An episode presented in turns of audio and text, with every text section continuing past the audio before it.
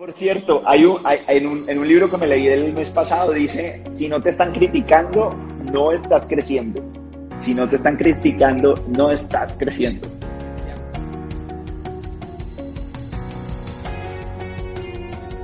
Bueno, listo. Ok, te cuento. Yo eh, de profesión realmente soy administrador de empresas. Eh, soy de Colombia, de una ciudad que se llama Cali, una de las ciudades principales. Sin embargo, vivo en la capital, en Bogotá. Eh, hace siete, bueno, trabajo en todo el tema de mercadeo, publicidad, comunicación, relaciones públicas en agencias. Eh, trabajé para una agencia ayudando a los emprendimientos a sacarlos adelante. Pero ahí fue que me empecé a interesar en darme cuenta que los emprendedores no tenían mentalidad de emprendedor ni empresario. Entonces ahí que empezó como mi búsqueda de, bueno, ¿qué les falta a ellos? ¿Por qué normalmente las empresas fracasan? Y por ahí me fui metiendo hace siete años me metí en todo el tema de crecimiento personal en este mundo pues que es tan, tan, tan interesante. Eh, y ahí me he metido en, esa otra educación, ¿no? En la educación no formal, la de libros, seminarios, eh, coaching, bueno, todo este tema me he metido ahí y ahí fue donde logré encontrar qué quería hacer. Entonces ahora, ¿a qué me dedico? Soy consultor para empresas eh, soy networker, eh, además doy charlas en universidades para ayudar a, los estudiantes a cambiar el mindset. Eh, trabajo para temas de comisiones para hoteles, empresas como pues asesorías y a eso me dedico hoy en día. Y me encanta hacer deporte. Las cinco inteligencias son la inteligencia emocional, la relacional, la comercial, la financiera y por último la espiritual. Esas cinco inteligencias, cinco habilidades, cinco competencias, como lo quieras llamar, si tú las desarrollas y las llevas a otro nivel, tus resultados profesionales como pareja, como empleado, como lo que como deportista te van a llevar a que tú tengas mejores resultados, te va a llevar a otro nivel, ¿sí? Vas a, aumentar, a elevar tus estándares, como dice Tony Robbins. Oye, cuéntame, entonces la inteligencia emocional, que es como de la que más escuchamos, ¿qué es?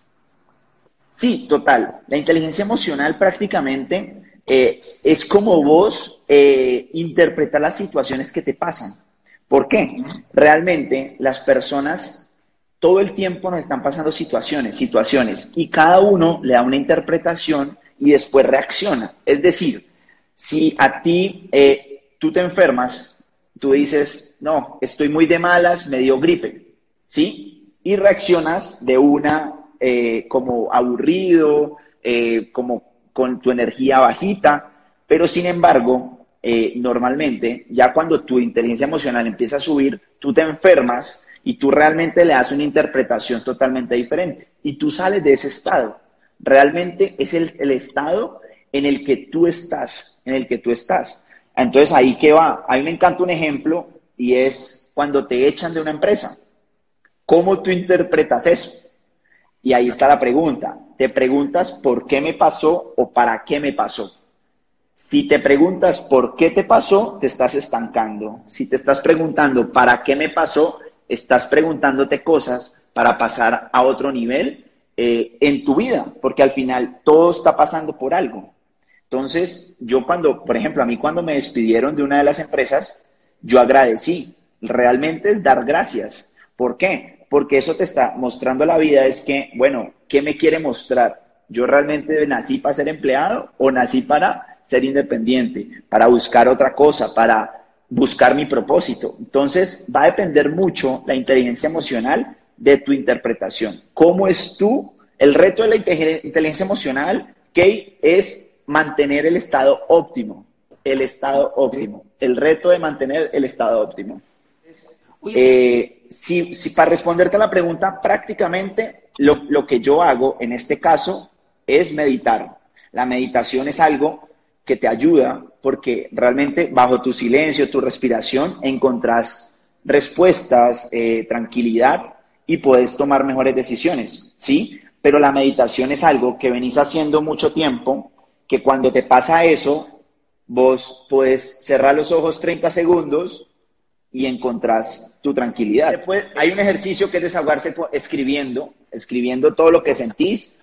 buscar a alguien que de confianza que simplemente juegue a escuchar, no a juzgar, no a darte consejos, sino que te llamo a Kay, Kay, me acaban de botar del trabajo, estoy emputecido, quiero mandar a todo el mundo para la mierda y me desahogo con vos, porque es natural. Ya después de eso, quedo más tranquilo y, digamos que, que saco esa energía negativa de mí.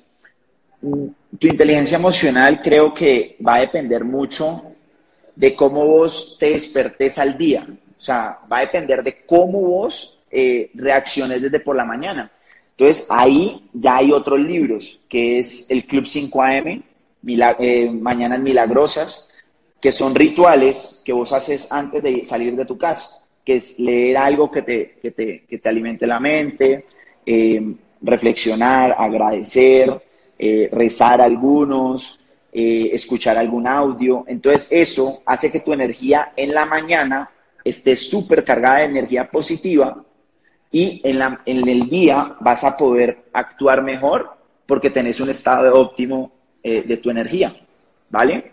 Eso sí, algo que yo no algo que yo quité de mi vida por una decisión propia fue las noticias. Eso me quita energía. Miren, la inteligencia relacional yo la defino en una frase y es, tú eres el promedio de las cinco personas con las que te relacionas. Tú eres el promedio de las cinco personas con las que te relacionas. Si tú te relaciones con cinco emprendedores, tú vas a salir de ser empleado y te vas a volver emprendedor, te lo aseguro. Si tú andas con cinco amigos que les gusta el ejercicio, cuidarse, tú vas a ser el sexto. Pero si tú eres, si tus cinco amigos son borrachos, pues tú eres el sexto, prácticamente. Hay una frase que me gusta mucho de un autor, se llama Juan Diego Gómez, colombiano, y él dice, si tú crees que estás bien, cámbiate de barrio. Si tú crees que estás bien, cámbiate de barrio. O sea, si tú crees que ganas bien, bueno, cambia de amigos y te vas a unos que ganen más. Y tú, ahí tú, digamos, tus estándares empiezan a subir. Entonces yo creo que el relacionarme, Kay, es con quién hablo normalmente, eh, con quién estoy en la oficina, con quién estoy en mi, zona de trabajo, con quién hablo, ¿sí? Entonces, digamos, para mí esto es importante, este tema de relacionamiento con, con amigos nuevos en, en, las redes, porque al final yo, yo busco eh, alimentar mi inteligencia relacional, ¿sí? ¿Por qué? Porque yo así eh, aumento qué más quiero, no me quedo como, ay, sí, yo me está yendo bien, estoy impactando gente, pero no, este personaje está impactando más gente.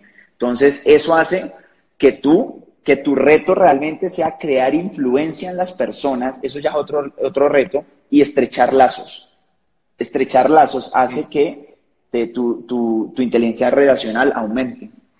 Que, que, que piensen en grande, para mí, que piensen en grande, ¿sí? ¿Por qué? Eh, las personas conformistas te llevan a ser conformista, ¿sí? Y, ahí, ahí hago un paréntesis gigante con las personas que están escuchando y es, ah, ok, y entonces mi familia, mis amigos de toda la vida, ¿les voy a dejar de hablar? No. Yo, ¿qué, es, qué he aprendido y qué, qué hago hoy? Yo con ellos mantengo algo que se llama familiaridad, ¿sí? Ellos son prácticamente mi familia sin embargo, en el histórico de las personas de éxito, con las personas que lograron éxito, no fueron con las mismas personas que se criaron. Son cosas totalmente diferentes. Tu networking no tiene nada que ver con tus amigos de hace 10, 20 años. A ellos los quiero mucho, eh, hablo con ellos constantemente, pero no es algo que eh, si ellos no, si e, ellos y yo, porque al final es de parejas, ¿no? O sea, si ellos tampoco sienten que yo los, que yo, ellos quieren estar en un nivel en el que yo estoy, pues simplemente ellos también, no, a mí no me interesa, ¿sí? Yo estoy feliz en lo que estoy haciendo. Entonces, es mantener esa, esa familiaridad. Entonces, el segundo síntoma es que piensen en grande, o sea, que esas personas te lleven a, a querer más en la vida. Eso, eso, eso sería el segundo. Oye, y para cerrar este punto, ¿la parte de pareja entraría aquí? En este tipo de inteligencia. Total. Sí, sí, sí, claro. yo, creo que, yo creo que la, inteligencia, esta inteligencia relacional, o, el- o- o la pareja realmente eh, podría tocar las cinco inteligencias. Porque, no, las cinco no, la espiritual, la financiera, la relacional. ¿Por qué? Porque eh, tu pareja te debe llevar, te debe impulsarte a algo, ¿sí? Te tiene que impulsar, no estancarte, ¿sí? Apoyarte. Si tu pareja no te impulsa, ¿qué haces con la pareja? O sea, tu mujer, ¿qué harías? ¿Sí? No sé, la pregunta para los que están escuchando. Si tu pareja te está estancando, ¿tú qué harías? Mi, mi respuesta es, si cualquier persona tú sientes que te está estancando, eh, esa persona es una maestra de vida que tiene que, tú tienes que aprender y dar un paso siguiente, un paso al costado porque tu camino es otro. Va a depender de tus metas, siempre va a depender de tus metas. ¿Cuál es tu meta? O sea, si tu meta es una y ella no quiere esa meta, nada. Es como la persona que quiere viajar por el mundo, estar de hotel en hotel, y si tu pareja no lo quiere, pues puede ser la mejor mujer del mundo, pero no, no funciona. No funciona.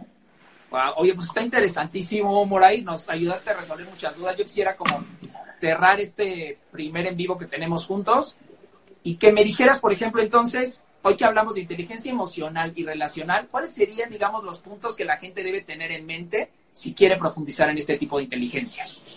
O como qué alertas están ahí vibrando de que tienes que trabajar tu parte emocional y que tienes que trabajar tu parte relacional.